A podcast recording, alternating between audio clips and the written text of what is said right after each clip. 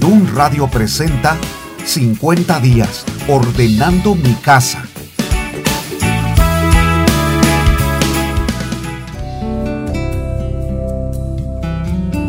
¿Qué tal? Los saludo con mucho cariño y también con bastante agradecimiento con Dios. Soy Constantino Varas de Valdés desde esta emisora de un radio que es una excelente vía de comunicación para compartir con ustedes los principios que nos ayudan a establecer mejores redes en la familia y por supuesto también en otras áreas de nuestro entorno. Por eso doy muchas gracias a Dios por la creatividad y la visión que ha puesto en nuestro director mi amigo Gerson, porque día a día se preocupa por tener una programación que se distinga por edificar, alentar, motivar, persuadir y establecer un nuevo paradigma en la comunicación por Internet. El programa de hoy, 50 días ordenando mi casa, aunque no estoy presentando alguno de los títulos de mis libros, pero este mensaje tiene mucho que ver con lo que aprendí ayer y esta mañana. Somos vasos de barro, por eso es importante que no te rindas, ya que ninguno de nosotros fue diseñado para ser de acero, de hule, de plástico o de algún otro material tan resistente debemos considerar que somos frágiles y que fácilmente podríamos caer y detener nuestro desarrollo o crecimiento profesional. Por eso comprendamos ese concepto que se presenta en la Biblia. Tú eres un vaso de barro, yo también soy un vaso de barro. ¿Y qué es lo más importante de todo esto?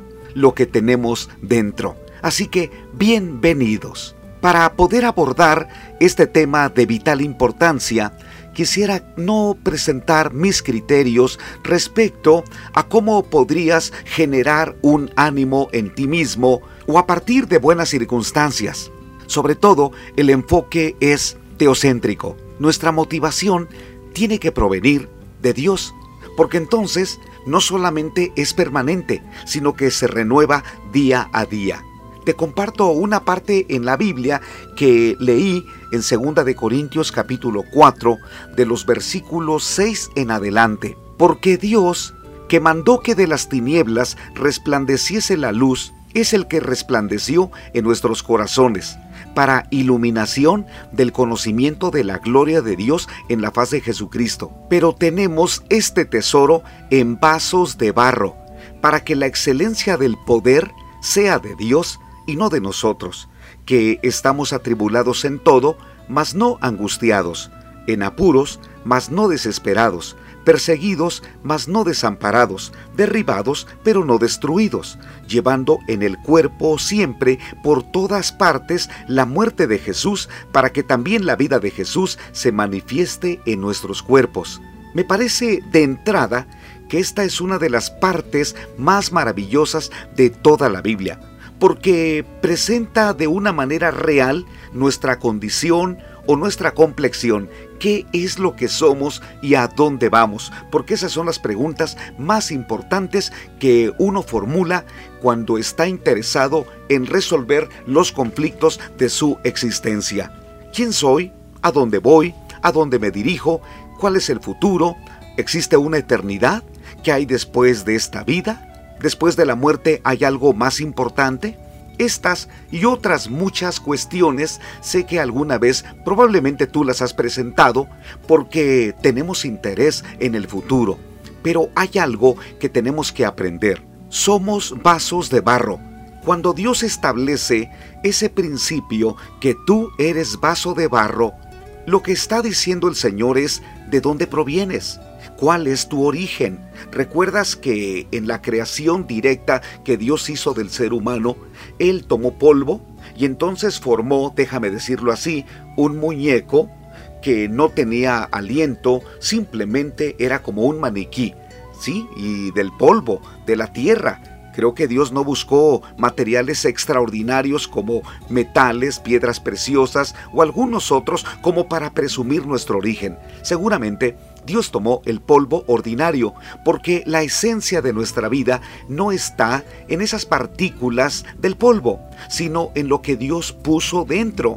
La Biblia dice, y esto es verdad, no es un mito, tampoco es una leyenda, esto es algo históricamente verdadero, porque hemos aceptado por fe que Dios creó al ser humano de esa manera y existe suficiente razón o suficientes motivos para entender que cuando Dios formó aquel maniquí, entonces se acercó y sopló en su nariz aliento de vida. Mira, el Dios eterno, el creador, se acercó para soplar ese aliento de vida de él en lo que sería el primer ser humano. Entonces, ya con esa inspiración de Dios, se levantó y dice la Biblia que fue un ser viviente. Me parece a mí que eso es extraordinario porque entonces, a partir de allí, la vida depende no solamente de lo que nosotros somos capaces de lograr por nuestros propios medios, ya sea para comer, para vestirnos o también para alcanzar el éxito que todos desearíamos. Esta semana seguramente tú leíste o escuchaste una de las notas en el área de economía que llamó la atención de todo el mundo. El hispano de 24 años de edad, Manuel Franco, se ganó la lotería en los Estados Unidos. La cantidad no es nada despreciable, porque son 768 millones de dólares. La nota dice que este ganador de Wisconsin es el nuevo multimillonario en los Estados Unidos. Él tomó la decisión de recibir todo el dinero de una vez.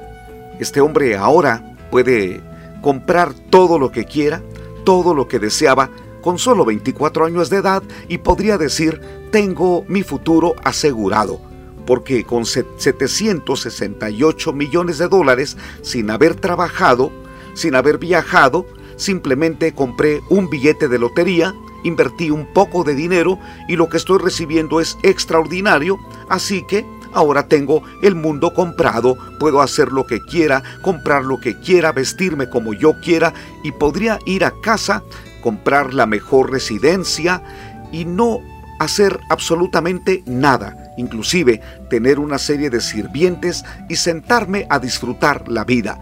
Aparentemente es así, pero no siempre sucede, porque aquellas personas que de la noche a la mañana se convierten en ricos entran en un estado de ansiedad, de depresión, de inseguridad, de temor, porque quienes no quisieran robarles lo que ellos tienen.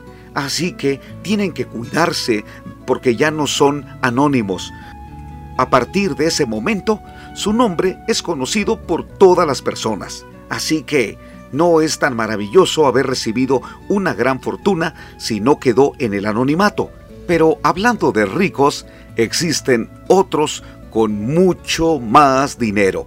Recientemente se presentó la lista de los hombres más ricos y apareció en el top número uno Jeff Bezos, el fundador del coloso del comercio por Internet Amazon es el hombre más rico de la Tierra, con una fortuna que se calcula en aproximadamente 131 billones de dólares.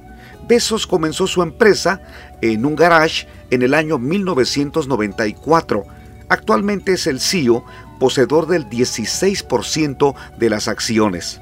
Pero no todo ha marchado bien en la vida de este magnate. El pasado mes de enero anunció su divorcio de la que fue su esposa Mackenzie después de 25 años de matrimonio. Algo que fue relevante es que, de acuerdo con la ley de Washington, al separarse, ella podría obtener la mitad de la fortuna de su esposo, lo que la convertiría en la mujer más rica del mundo. Cuando hay dinero, no cabe duda que siempre existe la posibilidad de la comodidad, pero también de los grandes conflictos. El dinero tarde o temprano esclaviza al ser humano y lo conduce a desórdenes emocionales porque el dinero se vuelve el amo, el Señor, el dueño de las personas. Jesucristo lo advirtió. Él dijo que la raíz de todos los males es el amor al dinero. No habría ningún problema que tuviéramos una gran cantidad de recursos económicos si fuéramos capaces de administrarlos correctamente. Pero para eso La administración financiera que es sabia depende mucho de saber ubicar cuáles son las prioridades, qué es lo más o lo menos importante, qué es lo deseable, qué es lo urgente, qué es lo necesario. Y esta sabiduría no solamente se aprende en una oficina con aquellos emprendedores o analistas que son capaces de determinar en la agenda qué es lo que se necesita o no hacer. Esta sabiduría depende de Dios porque no es sencillo manejar el dinero. Es una situación tan complicada. Por eso Dios tiene razón cuando dice que somos vasos de barro. Dios quiere que no se nos olvide nuestra condición. Por más dinero que una persona tenga, por más fortuna, por más éxito, siempre van a existir una serie de conflictos en su interior. La enfermedad, los problemas emocionales, los conflictos familiares, y todo aquello que le debe recordar que es de barro, que fuimos formados del polvo. Ahora, regresando a esa porción de la Biblia que leí al principio en 2 de Corintios 4 de los versículos 7 al 12, es vital para que nuestra vida sea de acuerdo o vivamos conforme al corazón de Dios. Quiero aclararte que no estoy en contra del dinero. Es más, yo busco día a día la provisión económica para mi hogar, para mis viajes, para los proyectos que desarrollo, para los libros que escribo y para aquellas conferencias en donde viajo a otro país y en muchas ocasiones soy el que aporto la mayor parte por las necesidades que tienen en, ese lugar. Así que yo también estoy generando recursos financieros.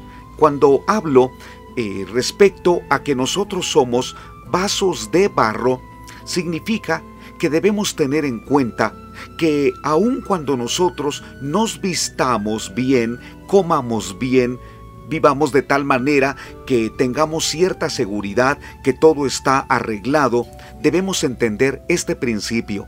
Lo más importante de un vaso de barro es lo que lleva dentro. Eso es lo más valioso. Ese es el tesoro que Dios quiere poner en ese vaso. Y ese tesoro se encuentra en la parte de la Biblia que leímos. Ese tesoro es el conocimiento de Dios. La Biblia dice que cuando Jesucristo entra en el corazón de una persona, las tinieblas se disipan porque la luz de Jesucristo comienza a resplandecer en esa persona. Esto significa que a partir de allí, ese vaso de barro que probablemente ha vivido con, con ansiedad, con depresión, pero también con ciertos pecados graves como pueden ser el orgullo, la altivez, la codicia o también el homicidio, el adulterio, te aclaro que la Biblia no habla de pecados capitales. La Biblia simplemente habla que el pecado nos separa de Dios y ni siquiera deberíamos etiquetar que hay pecados sencillos o pecados graves como hace un momento lo dije. Cuando mencioné de pecados graves, hablé en el sentido de aquello que socialmente en nuestro entorno llega a ser tan escandaloso, tan dañino, tan nocivo, tan tóxico que afecta a nuestra familia. Pero delante de Dios, el pecado siempre va a ser una semilla que podría comenzar con un mal pensamiento, con una mentira, y de allí podría trasladarse hasta el peor de los pecados que tú podrías considerar. Pero para Dios, el pecado es todo intento de rebelarse contra Él, de no vivir en una correcta comunión con Él, de darle la espalda, de mostrarse indiferente y de decir yo no soy religioso, por ahora no me importa lo espiritual, algún día probablemente lo consideraré, pero en este momento estoy ocupado en mis estudios, en mi trabajo, en mis proyectos, en mis negocios, en mis planes. Es, eso es lo que quiero que, que sepas. Eres un vaso de barro. Tal vez con una actitud tan indiferente podrías estar demostrando en apariencia que tú no eres de barro que eres de otro material. Tal vez eres de oro, de plata, de bronce o de otros materiales que son resistentes o también son valiosos. Pero cuando Dios dice que somos vasos de barro, significa que somos débiles, que somos frágiles y que en esencia la vida tarde o temprano va a terminar. ¿Cuántas personas en una edad tan corta han muerto? Se han ido para siempre Ellos tenían planes de vivir por muchos años, pero la vida se acortó. Por eso es importante que consideremos lo más valioso de un vaso de barro no es lo que exteriormente puede demostrar, sino lo que interiormente tiene. Y a eso Dios se refiere con la iluminación del conocimiento de la gloria de Dios. Y Dios es muy claro en este aspecto. Eres un vaso de barro. Para Él lo eres. Dios te ve como alguien que necesita su ayuda. Por eso, por su gracia y misericordia, te va a buscar y se va a acercar a ti, porque sabe que no tienes salida, sabe que no tienes otro recurso más importante que Él. Esa es la razón por la que Dios no ha abandonado este mundo. Dios no se ha ido de nuestro planeta. Dios está presente cada vez que lo invocamos, cada vez que algún familiar tuyo te dice, estoy orando por ti, en esos momentos Dios te va a rodear y te va a proveer de todos los elementos para que seas salvo. El gran problema es cuando nosotros comenzamos a orar, Padre, dame un carro, pero no, no le has pedido la salvación. Dios eterno, dame una buena casa, pero no le has pedido la vida eterna. Dios eterno, dame mucho dinero, pero no le has pedido el fruto del Espíritu Santo que trabaje en tu carácter. Creo que ahí es muy importante que ordenemos las prioridades. A Dios le importa que interiormente tengas el conocimiento de su palabra, porque es a partir de allí como tu vida va a encontrar el verdadero significado. Ha habido personas muy, muy ricas y que han tenido el conocimiento de Dios. He conocido a unos muy pocos de ellos y me he dado cuenta que a partir del conocimiento de Dios han sabido administrar sus recursos, son mejores patrones, tratan mejor a sus empleados, tienen en un lugar muy importante a su familia y su esperanza no está en el dinero, sino en la vida eterna que Dios les ha dado como un regalo por su gracia. Ellos entonces han entendido que son vasos de barro. Vaso de barro significa que lo más valioso es lo que tú llevas dentro. Ahora bien, tú dirás, pues yo no tengo tantos recursos económicos. Bueno, yo te diré, yo tampoco. Pero lo más valioso como vaso de barro es el conocimiento que tengo de Dios. Y dirás, bueno, ¿y eso en qué me ayuda Constantino? ¿De qué sirve que yo tenga conocimiento de Dios si no puedo resolver muchos de los problemas económicos? Tengo deudas, tengo una crisis financiera terrible desde hace tiempo que no he sabido manejar. No tengo trabajo. Además, tengo una serie de conflictos familiares. En fin, ¿qué voy a hacer? Soy un vaso de barro no solamente en una composición como Dios quería, soy un vaso de barro roto. Y es verdad, podría ser un vaso de barro que está en mil pedazos. ¿Qué es lo que Dios quiere hacer? Allí es donde entra el poder y la gracia de Dios. Como vaso de barro, probablemente por mucho tiempo te has dedicado o te dedicaste a embellecer por fuera tu vida.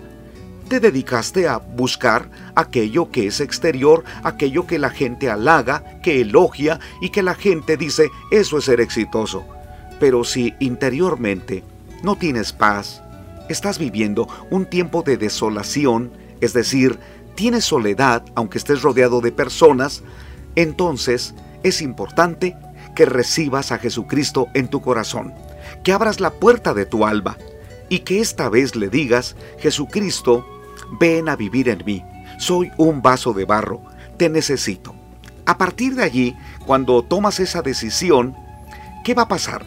Aun cuando te encuentres en momentos tan críticos o, o tan conflictivos, mira lo que Dios va a hacer Dice en el versículo 7 de esa parte de la Biblia que comencé a leer al principio, pero tenemos este tesoro en vasos de barro, para que la excelencia del poder sea de Dios y no de nosotros.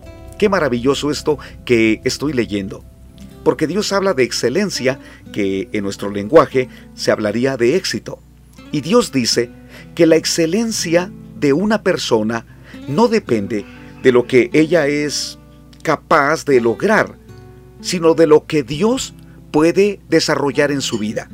El carácter, la paz, la fortaleza, el ánimo, y eso, eso no lo vas a escuchar en cualquier lugar, porque probablemente Hoy la gente cuando habla de dinero y de finanzas está acostumbrada a decir lo puedes lograr, debes ser el hombre más rico, tú puedes generar riqueza y en fin, te hablan de muchas cosas, pero no te dicen lo que vas a tener que sacrificar para poder lograr todo eso.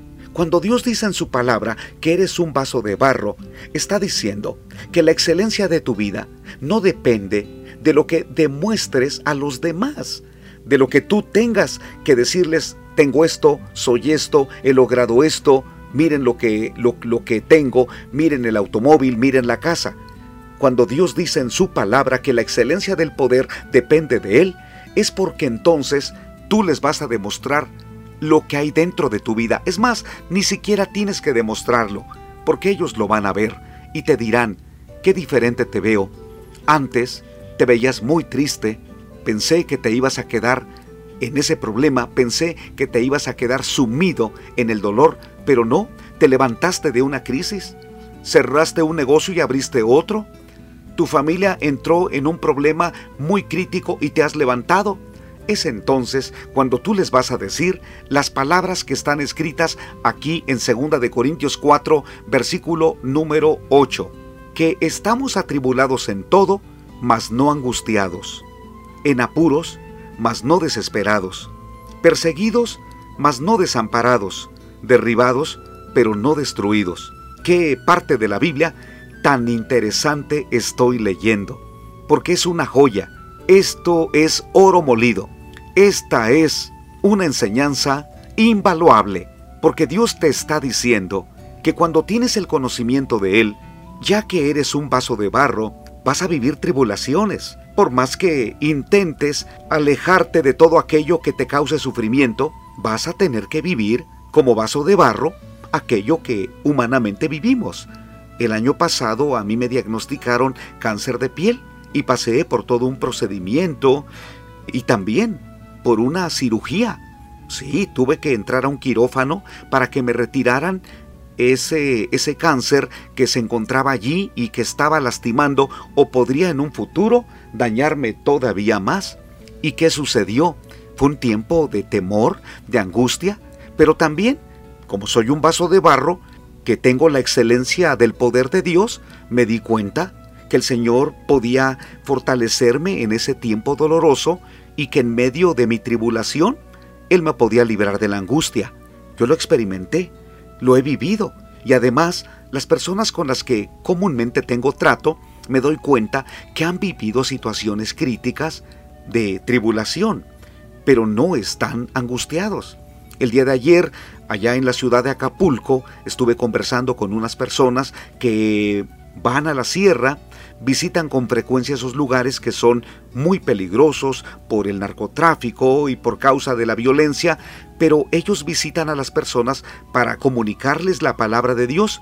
Uno de ellos me comentó que en cada una de las visitas claman a Dios porque el peligro es latente, pero que Dios en todas las ocasiones los ha librado de la angustia. Eso es, que son vasos de barro, pero tienen la excelencia del poder de Dios en sus vidas. Luego en esta parte de la Biblia también dice que estamos en apuros, pero no desesperados. ¿Cuántos apuros tenemos? Y esos apuros tienen mucho que ver con aquello que nos inquieta, lo que no podemos controlar. Pero de acuerdo a la perspectiva de Dios, cuando Él nos da excelencia en nuestra vida, Él dice que va a trabajar con nuestra, con nuestra vida para que no nos desesperemos. Y esa parte me agrada mucho de Dios, porque un día David, el rey de Israel, en el Salmo número 40 dijo, pacientemente esperé a Dios. Y esa paciencia, ¿de quién crees que vino? Él era rey y estaba acostumbrado a que las cosas se hicieran pronto, pero ¿qué aprendió? La paciencia. La paciencia es fruto de nuestra relación con Dios.